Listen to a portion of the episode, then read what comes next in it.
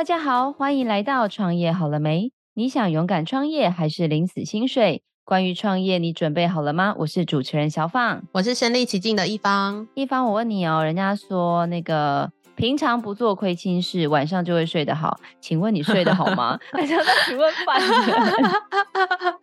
哎，我睡得很好哎、欸，我其实就是躺下去，大概就是很快就会睡着，除非那天有特别喝咖啡，或是有特别大的烦恼。你呢？这时候说年轻真好。我我觉得我最近可能是累到，就是每天都躺在床上，就是那种一秒入睡那种。就是我每次跟我老公说，啊、我就说你在睡前陪我讲个话嘛，什么？他说你不要幻想，你等下躺在床上 就睡着了，没有力气理我。真的、欸、还不错啊，表示睡眠品质很好哎、欸。哎、欸，可是人家不是说这样其实是代表你太累嘛？他们说其实正常人躺在床上应该要有一个。怎么入睡的时间好像是比较正常。他说，如果你是躺在床上秒睡那种，就代表你要身体不知道过劳还过累之类的。啊，真的假的？那好，好吧，我不知道这个这个这个研究，不知道。我们来听一下我们的睡眠达人。我们每次都开玩笑，他上次开幕啊，我们就祝贺他新店开幕，然后我们就说我们要在那个花篮上写“躺着赚”。哇，真的是躺着赚呢，好好棒哦！我的梦想也是躺着就可以赚钱。好，我们来介绍今天这位躺着赚的睡眠达人。我们来欢迎 Love You 的乐眠长 Levi，欢迎 Levi 躺着赚来到现场。Hello，大家好，才没有躺着赚好不好？你不要让更多人误会 这件事情。Levi，那问一下，你说？可是我就觉得你躺着赚啊，就是因为你在我心目中就是一个睡眠专家，因为你一直跟我说你在打造一个你知道舒眠的世界，包括你的品牌名称啊，你知道你们家的这个视觉意象啊，跟走过去，你知道，因为我公司跟他新的店面很近嘛，他就一直邀请我说来我们家睡觉嘛，来我们家睡觉，听起来就很有歧义，你知道吗？到底是 到底是一个。什么样的这个品牌？你们在做什么样的事？能不能帮我们介绍一下？哦，大家好，我们是 Love You，我们是一家致力于让世界乐眠的品牌，所以我们是睡眠品牌。然后我们这家公司呢，就是跟你们想象的寝具其实完全不一样的，因为我们是自愿打造。就像我刚刚早上进来睡觉嘛，就是我们门市是让别人走进来，就像回到。家一样的感觉，所以我们所有东西都是为了帮助你睡得更好这件事情而诞生的，包含我们的产品跟我们在实体门市服务或是售后的地方，所以就是只要你有一些睡眠困扰啊，或者睡不好的部分，就可以直接来找到我们，然后让我们协助你，帮你睡得更好这件事情。那我们刚刚前面开场提到那个，就是想考考你睡眠专家，我们这样子秒睡的事情是是 OK 的吗？哦，秒睡，秒睡真的是太累啊！就是你累到一个程度，然后你就会倒下去就睡倒。可是基本上，假如你睡超过十五分钟到三十分钟都还没睡着，然后连续一周可能有三四次，可能就有睡眠困扰这件事情。可是假如你只是一周，然后偶尔有一天或两天，可能就那天可能压力大或干嘛的，就还算正常。可是是频率更多的时候，就会有这个睡眠困扰的问题。那 l 凡你是为什么会想要来做这个睡眠产业？因为我知道很多人就是你知道，是因为要解决自己的问题或家人的问题。那你来做这个睡眠产业，是因为你自己本人有睡眠的困扰吗？还是比如说爸爸妈妈之类的？其实我没有特别大的睡眠困扰，就小小的东西。可是是因为我当时刚开始，我原本做电商嘛，然后后来不小心又踏入到。寝具这个行业，然后其实那时候其实是做批发，就是买别人东西再转卖出去，才发现台湾有很多人有睡眠障碍、睡眠困扰等等相关问题，因为他们会一直来问我说该怎么解决他这些大大小小的东西，所以到后来我就才决定自己去研发我们自己的产品，然后试着去解决这些台湾人的睡眠困扰这件事情。所以我们的东西都是从顾客需求开始去出发，所以发现我们东西其实跟市面上的枕头啊、床垫都不一样。就像我们的枕头，其实一直在去争那个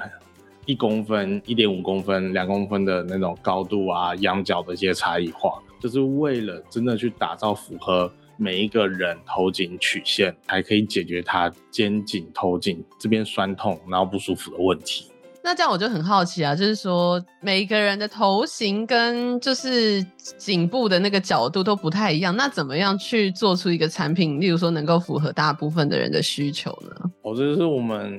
当初在研发这件事情的时候最卡怪的地方，因为其实我们透过一个轮廓测量仪在门市的时候，其实量了上千位台湾人的头颈曲线吧，所以我们。量完之后，然后我们去分析这一千多笔的头型曲线资料，发现其实可以大部分可以分为四种曲线，所以我们把头颈圈分成四种。所以按照常理来讲，我应该要做四颗枕头。所以基本上只要枕头符合你头曲线，你应该逻辑上你就可以睡得好。因为我们又没有做四颗枕头，我们希望在一颗枕头就可以完成这件事情。所以我们后来的解决方案是我们透过一些枕头的其他配件去调整你的枕头，达到。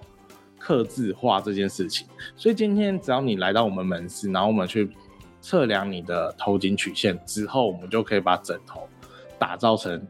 你的曲线，然后你躺上去就会觉得这个枕头哦，怎么跟我天生适配 这样的感觉？感觉就是我要出差或者我要旅游的时候，我就要抱着那个枕头，有一种离不开它的感觉。其实蛮多客人会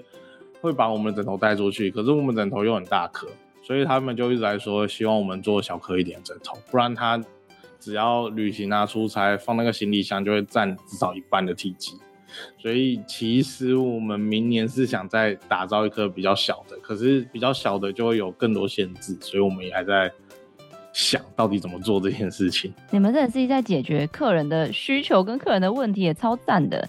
但是那个 Liva，我有点想要询问你，因为我觉得很多听众听到现在。因为像您前面说，你们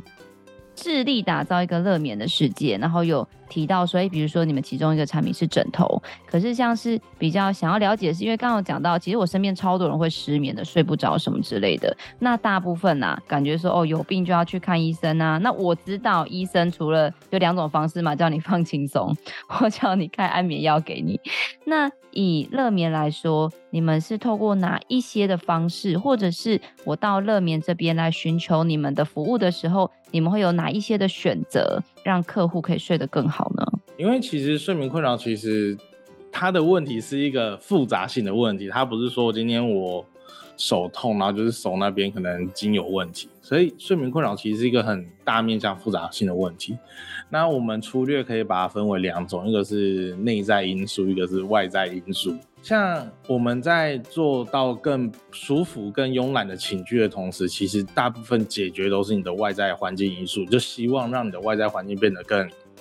舒服跟放松。当你来到一个空间，那个环境是让你觉得很舒服、很放松的地方的时候，其实就算你心理压力可能有点大，你可能也会觉得透过外在环境舒适，然后进而渐渐影响你内在的压力。所以，我们一开始解决全部都是外在啊，身体酸痛啊，然后舒服这件事情。在这两年当中，其实我们渐渐的再去思考说，我们除了寝具这件事情之外，因为我们自以为一个睡眠品牌嘛，所以我们。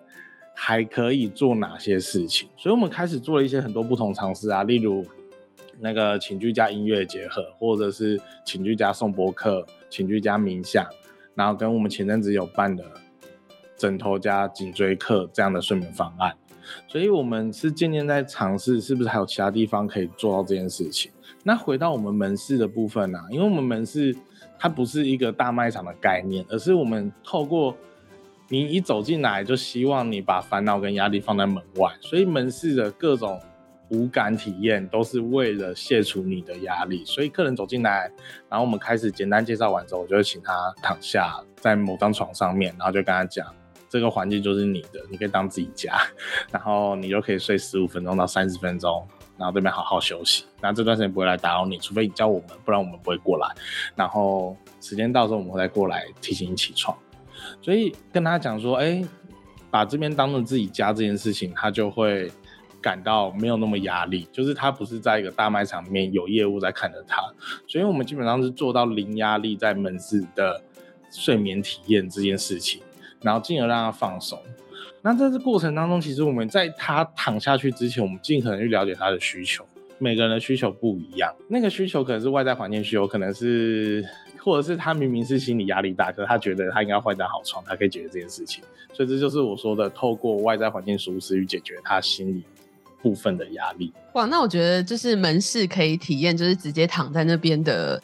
感觉真的很好。因为像我去其他的那种情趣店啊、IKEA 或是那种大型卖场，进去就会觉得说，哦。好多人哦，然后我好像只能上去躺个三秒，赶快下来，不然我会被就是被大家看啊什么的。但我也蛮好奇，就是如果这样子你放任他们嘛，就是让他们好好的在那边睡觉的话，有没有人就是睡个两三个小时？就有没有这种很特殊的、特殊的客人？因为我们平日比较少人嘛，可是我们每一个空间基本上都算是像板桥店，它都有一个独立的空间，所以基本上躺在那里，假如后面没有。人的话，我们会就让他睡觉。其实我们很希望客人在门市睡午觉吗？对，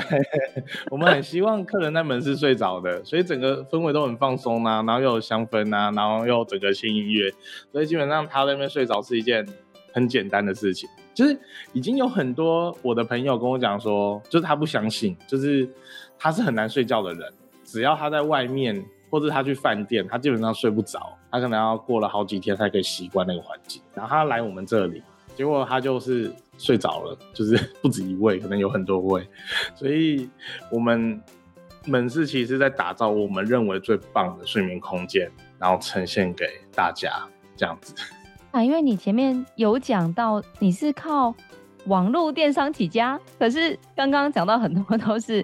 消费者会到你们的实体店面体验。那其实非常的好奇，因为其实毕竟大家也是做生意嘛。哎、欸，讲到这个，讲个笑话，就是大家每次在叫我们老板，那天呢、啊，我就活生生听到有一个客户打电话给我的 partner，就说：“老板，好久不见。”然后我同事最近心力交瘁，就说：“是过劳的劳吗？” 对，老板 可以问一下，请问你们公司现在的这个？呃，业务啊，还是像你传统一开始你起家是从网络为主，还是现在其实就像你刚刚说，你已经有越来越多的这个实体店，所以是越来越多客人会到店里买你们的东西吗？不知道现在这个 Love You 的营业的形态会是比较像是什么样子呢？对，我们一开始是网络为主嘛，所以网络为主这件事情。你可以把客人分为几种人嘛？一种人是他就是会相信你网络东西，然后就下单，然后去尝试看看。而这也是品牌跟口碑还有信任度真的在网络上有想办法做起来，才有办法发生在网络上下单床垫这件事情。然后再过两年之后，我们自己开了第一家实体门市。第一家实体门市其实还蛮小的，就三十几平，然后分一二楼。然后那时候对我来说，实体门市开也是一个，就是。尝试就是我们不知道会发生什么事情，那我尽可能把我们让他走进来，打造一个最棒睡眠空间这样的概念，然后坐在这家门市，所以发现我们门市其实床的数量非常少，然后而且我们采取预约制的，希望可以躺在这里面。然后这几年其实变动很大嘛，从疫情前，然后到疫情中间大家都不出门，然后再到现在疫情开放，其实我自己啦，我自己在看这件事情，它整个。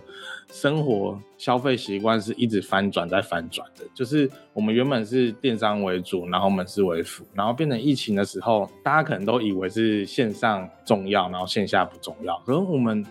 疫情的时候，其实门市我还逆着又开两家门市，所以 那时候门市其实是很旺的，就大家还是会走到实体门市去做体验，而且下单率还蛮高。然后到现在疫情开放之后，真的整个翻转过来，就是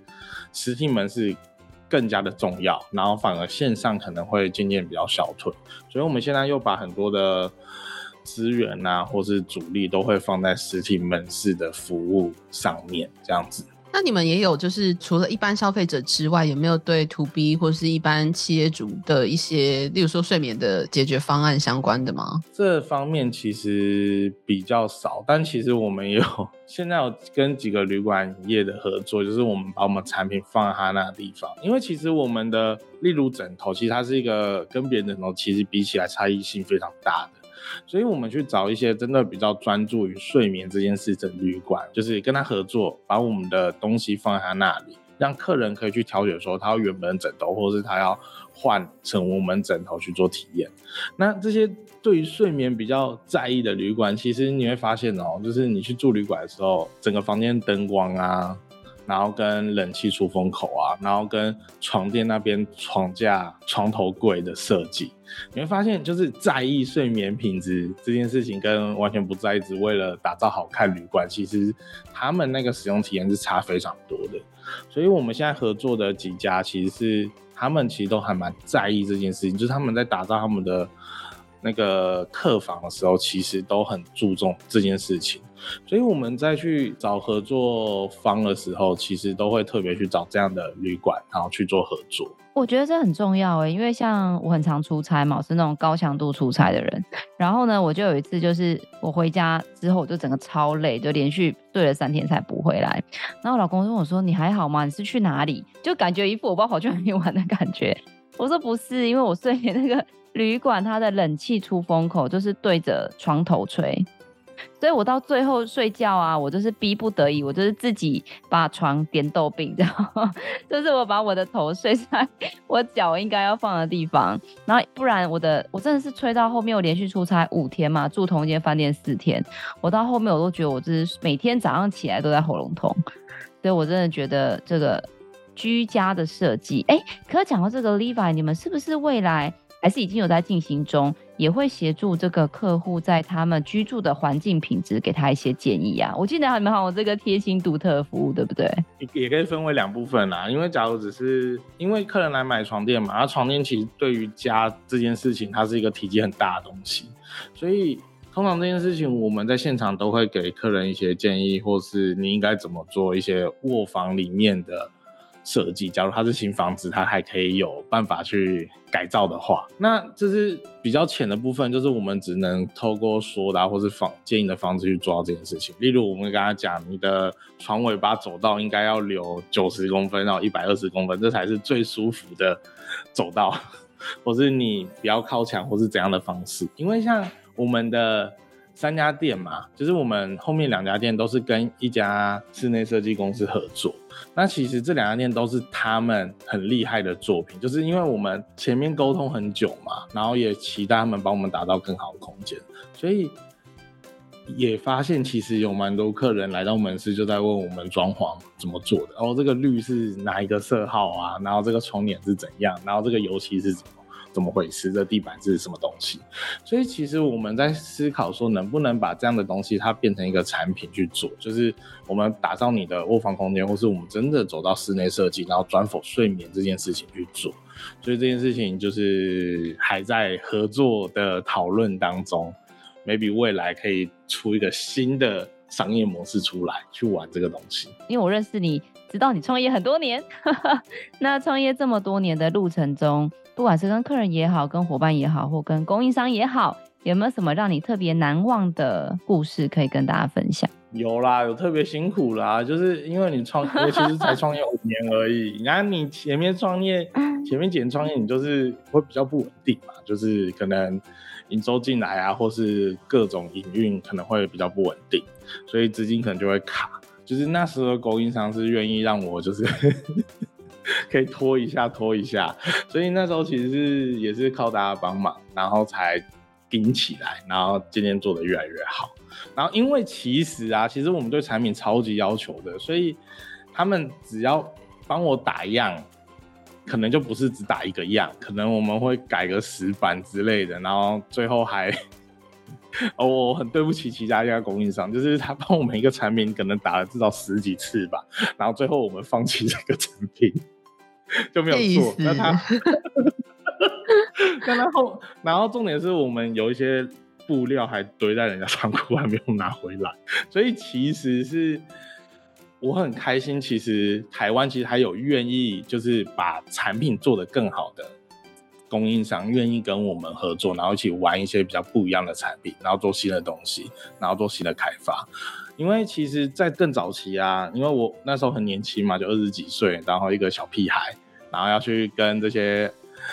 都可以当我爸爸年纪的人，然后去跟他谈生意，跟他讲说，哎，我们要什么，要什么，要什么。其实大部分厂商是不理解，然后跟就是不想理我的，可能没有量啊，或者什么的。可是现在跟我们合作到现在，厂商都是非常好的厂商，就是他愿意相信我们所相信的东西，然后跟我们一起把产品变得更好。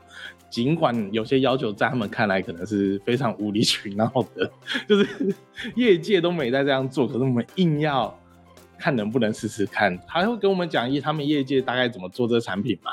然后同类职的都怎么做，然后我们就会觉得说，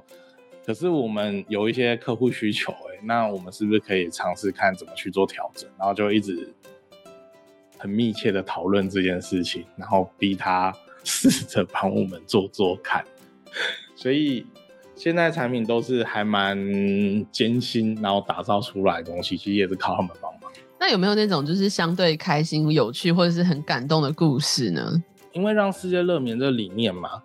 可是买得起床垫是那些比较。就是有经济实力的人，他们可能才会从预算去提升他的生活品质。所以其实社会上有一群人是弱势族群嘛，其实他们比较不可能做到这件事情。然后我们前两年吧，然后有一家他专门收重度智障儿童的一个单位。然后他那时候我们也想开始做这件事情，就是让世界乐眠应该要连弱势族群都可以睡得好这件事情。然后他那时候好像也在找有没有人可以去做捐赠床垫，或是赞助他们床垫，或者是他用比较便宜的价格可以买到床垫这样的东西。然后一个运气使然，然后我们就搭上线。然后搭上线的时候，我就去那边看，就是想说了解一下这个单位。然后他那个应该是主任吧，跟我讲说他们的故事。他们说，其实重度智障其实在台湾很少。那为什么很少？是因为他们做收重度智障这件事情，其实要拿到捐赠其实是很困难的。其实那时候我很压抑，就是为什么？因为重度智障有分轻度、中度跟重度嘛。啊，重度是你连吃。喝跟上厕所，还有大家睡觉这件事情都没办法自己做，就是你全部都要带着他做，所以那个人力成本是很高的。可是轻度跟中度，你还可以让他自己学会吃饭，自己学会刷牙，自己学会上厕所，然后甚至他还可以学表演，就是他们可以整团，然后带出去表演，然后去做募款。所以重度智障是他们根本没有办法有这个机会去做募款，所以所有的募款。要么就靠政府，要么就主任要自己想办法找企业去做募款这件事情，所以他他们很辛苦。那时候我们去，然后我就现场看他们睡觉的地方，因为重症儿童是，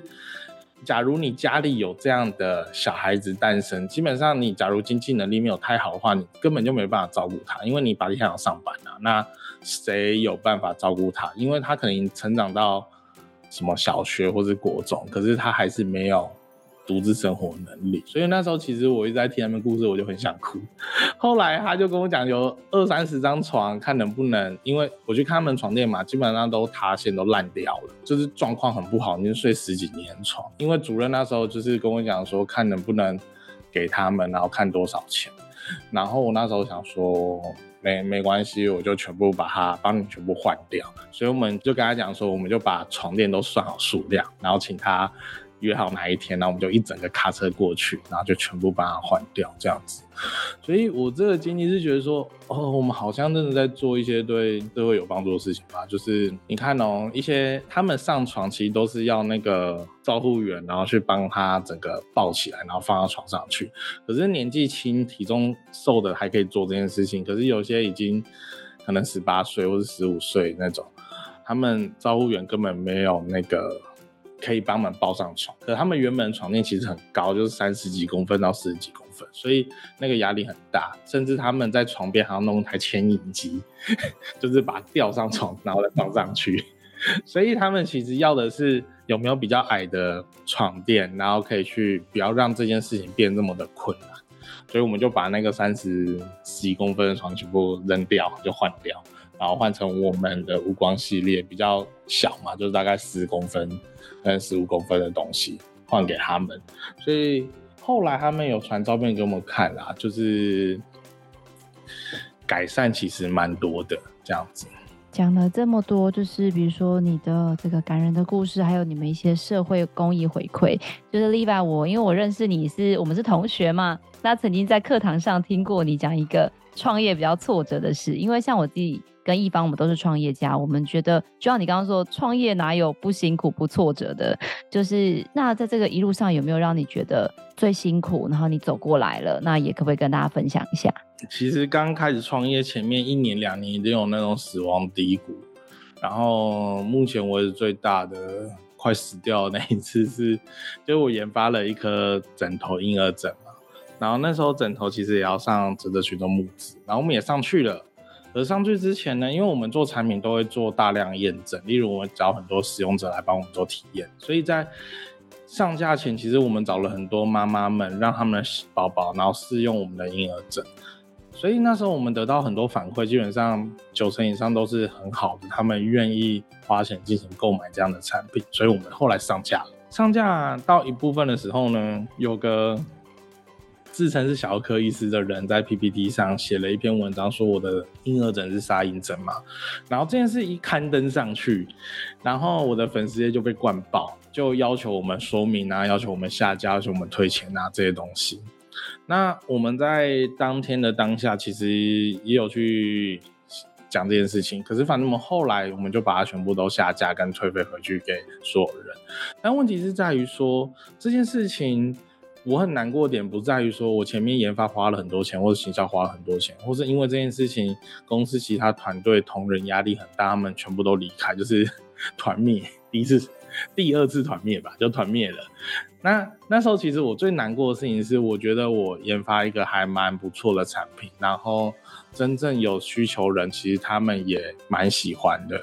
可是我却因为就是这个文章，这自称小科医师的人他写这篇文章，然后不能去把这个产品推向社会大众，所以我那时候其实难过的事情是我明明做一个好的东西，可是为什么这样子？那讲这件事情其实是。那些愿意支持我们的妈妈们，其实他们后来还是有私讯问我们可不可以买，但我们后来都是一律就是还是没有贩售这个产品，因为因为当时他小儿科医师写的点是，就是我枕头可能翻过去会让小孩猝死症啊这些事情。那这件事情其实我们一开始在研发产品的时候，我们就一直在深入探讨这件事情要怎么去解决这件事情，可是又保护小孩。睡觉、头型这些东西。那回到现在嘛，因为那时候我没有小孩子嘛，然后我现在今去年生了一个宝宝，然后我现在女儿一岁多嘛。那其实她小时候我就想说，那就让她使用我们家婴儿枕。去躺这个东西，所以前面几个他也不太会翻身的时候，其实他也躺得好好的。到现在他老实说他没在躺了，因为他每天都滚来滚去。可是回归到当时，其实我大概难过了半年吧，就是就是我觉得我做了一个还不错的事情，可是为什么会导致这样的结果？但后来才半年后来渐渐起死回生。就是我的那个状态起死回生，然后开始去研发更多的东西，走到下一个阶段。然后现在回来想这件事情呢、我觉得 maybe 哪一年又可以再尝试试试看这个领域吧。可是那时候让我学会的事情是，可能会更懂得把产品更保护自己，然后真的把产品做到更完美的阶段，才会推向市场。这样子。讲到这，真的是有戚戚焉呢，因为我。半年前也是遇到蛮大的挫折，然后也是前面累积了十年的东西，好像就是要归零的感觉，对。然后也是因为这样子，反正公司遇到一些震荡，都开启了第二曲线嘛。就是你们现在不是有吃到我们家的什么面线啊、白菜啊什么有的没的，对对对，也是有一种绝地 逢生，有一种要感觉要走出不一样的路。那也很感谢这样的经历啦，就是让我自己的公司也是有一些不同的变化。Levi，那我想问你一个问题哦，就是啊，因为我中间搬家了几次嘛，那因为这每一次搬家的时候，因为就像你刚刚说，床是家里一个很大的东西，每一次搬家就遇到一个问题是，床到底是要搬去新家，还是要再买一个？然后我老公就说，那这床还好好的啊，你干嘛要丢掉？但是也会觉得是说，嗯，可是也是他已经睡了个，比如说四年五年要搬家之类的，那可不可以就是有这个？乐眠长，可不可以告诉我们一下，是说到底这个床它看起来确实就是好好的，因为现在的这种什么，比如说有很多什么什么稳定啊、核心，它看起来也没有坏掉啊，但是好像又觉得东西是不是用过旧了，它就一定会有耗耗损。到底我们对于这个寝具的寿命该怎么做一个评估跟正确的认识呢？基本上大方向来讲，这件事情就是床垫大概我四五年就应该要换掉一张床，因为所有产品它都有寿命嘛。那四五年的时候，其实你床垫已经累积了相当多的脏污 在里面，所以。因为像传统，大家会觉得床垫就是要睡十年呐、啊，其实睡十年其实不太好，因为里面的泡棉或是弹簧它会生锈，或者是它会氧化掉，都是粉尘，所以其实真的把它放到那么久，它其实对健康什么的都不太好。那自己刚刚讲到每次搬家嘛，那可以去做床垫的检测，就是。第一个是一定是看你自己本身到底睡张床有没有不舒服嘛？早上起来会不会酸痛啊？躺下去的时候会不会哪里觉得不舒服？这件事情来看这件事情。那第二个其实就是检查床垫本身，例如你去拍它的时候，它会不会有粉尘 冒出来，或者是今天它有明显的塌陷或是有破洞，这种情况其实就一定要换床垫。可是假如只是一一点点的脏污或者是可能布有一些破损的话，假如不影响使用，我倒是觉得还好。可是时间到一定程度，还是建议可以把它换掉，会睡得更好。你刚刚讲的那个床垫的检测是一个什么样的东西？是请人来家里，然后确认床垫的状况吗？没有，其实自己就可以检测啊，因为。第一个最简单嘛，就是你大力拍它，会有一些灰尘或粉尘起来。假如真的到这么多的情况下，就是赶快把它换掉吧。然后再来是去看看说它到底有没有塌陷，因为假如是明显塌陷，其实你视觉又看出来这张床身有点下陷。那假如是一点点，可是你躺起来有这样感觉的话，你可以去压压看你平常睡觉的地方，然后跟你平常不会躺到的地方去做比较。然后看看它是不是真的下限，那基本上只要下限超过百分之二十五的比例在它，你就应该换床，因为它其实会影响到你躺在上面身体的肌肉这件事情。那对一般消费者来说，他怎么知道说自己适合哪一种的床垫，或者是哪一种睡眠产品？就是除了到你们的门市，就是呃量头型啊，或者是试睡看看之外，例如说软啊、硬啊这些，到底应该怎么选择呢？因为其实我们是从网络开始做嘛，所以我们一开始也遇到说，今天客人来问他适合什么，其实要怎么去回答这件事情，所以它是一个比较级的，就是。我们会去了解你现在躺的床垫到底你觉得有什么问题，因为我们也没看到嘛，所以会透过先了解你现在睡到底有什么问题，然后进而渐渐的去帮他分析说他真正应该的需求是什么。那今天来到我们门市，其实就可以很好做比较啦。例如躺在我们床上，然后我们就会问他说：“那跟你家床的差别在哪？是更硬吗？是更软？”因为软跟硬跟弹这件事情都是一个形容词。然后每个人对硬的概念不一样，例如有人觉得榻榻米那种硬才叫硬，有些人觉得我的软床，他们就觉得这张床已经很硬了，所以那个都是一个形容词。假如我们在线上只能透过形容词沟通的话，我们会希望他把床垫拍照，让我们至少了解一下。假如这个床垫又是某个品牌的话，我们会更清楚他现在床垫是怎样的弹感，我们才有办法去。介绍给他，或是他要去用手去压他的床，让我们了解一下他床的软硬度到底是怎样，然后他又遇到什么问题。所以其实资讯是很分散跟复杂的，然后我们试着只是在线上抽丝剥茧，了解他的需求，然后进而推荐他应该是解决他东西的产品。所以我们公司的。客服啊，辅睡员其实是要很了解各个品牌的产品，然后又了解泡棉啊，了解弹簧啊，了解床垫，他们才有办法做这件事情。那 Levi 就是既然讲到了品质，你知道台湾人有一个优良传统，就是追求 CP 值，就是因为我知道，我知道床垫这种东西啊，就是你去虾皮上看，就是真的也是那种很夸张，可能甚至那种薄薄的什么。几百块可能不能称为床垫，可能床铺。然后呢，再来可能到中价位，甚至到比如说什么知名品牌的，我们就不方便讲名字。可能一张床十几二十万，甚至之前不是什么某明星离婚，说那张床不知道上百还上千万，就感觉床的价差这已经不是一百倍、一千倍了，甚至是上万倍这样的价差。那到底多少钱的床？是一个好的床，或者其实多少钱的床就是一个合理价位，就是已经可以入手了呢？我们先讲那种几百万到乃至千万床垫，好，就是那种床垫已经不是床，它就是一个代表身份地位的奢侈品的概念。所以基本上一般人不会买到那边去啦，除非你就是具有那样的身份地位，像买奢侈品一样概念去购买这张床。那基本上我们在看床垫这件事情啊，因为它价差很大嘛，最大的问题在于说就是床垫制造成本不一样。那不是说越贵的床越舒服，或是越贵的床越好，而是还是选择自己最适合的床垫。那今天老实说啦，那种几千块的东西基本上都是很简单的床垫。可是假如睡那种的床垫，你就可以睡得很舒服，或是没什么问题的话，其实你也不用花更多的钱去买可能五六万的床垫去睡。所以今天挑床垫的最重要的东西是，还是要找到符合自己需求的这种床垫。那这这样的状况，你只能透过实际去试躺嘛。那真的你要去试躺人，他们会是在意睡眠品质的人。在网络上挑几千块床垫的人，他们可能就觉得有床睡就好。所以其实这样明显就可以把人做很明显的区分开来，就哪些是真的对睡眠品质比较在意的，哪些可能觉得就是秒睡型的，就是他睡什么都可以啦那种人。像那种人，我们都称他为是幸福的人类，就是。他可以随便睡，然后就睡得很好。睡地板可能也睡得很好。对对对，然后来找我们的人都是比较不幸福的人类，因为他必须要花更多钱让自己睡得更好。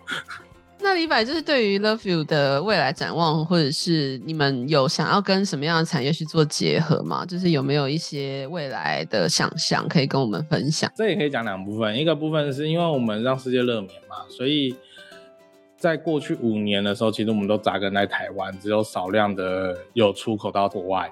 所以接下来明年嘛，明年开始就希望开始往其他的海外市场去做尝试看看，这是第一部分。然后第二部分是我们是睡眠品牌，不只是寝具而已，所以我们未来会希望提供更多多元的睡眠解决方案。例如我们之前有尝试做的，如枕头加睡眠课结合啊。床垫跟瑜伽课或冥想课、颂钵课结合，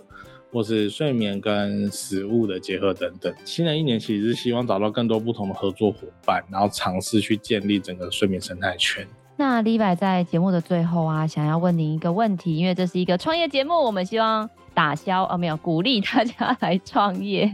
就是。不知道你认为啊，就是如果要进入这个睡眠的产业，尤其是想要做品牌，因为我们知道现在非常多传统的这个睡眠厂，本来做代工的或做白牌的，都想要投入做这个呃有品牌的这个睡眠事业。不知道你有没有给这些想要新入行或想要转型的人，给大家一些建议，或者是你的一些心得的分享？因为老实说，就单讲产品吧，枕头或是床垫，其实。它已经从以前到现在已经好多年了，就这产品已经存在很多年了。所以今天要回来再做这件事情，最重要的事情是你的产品差异化，你要想办法做出来。因为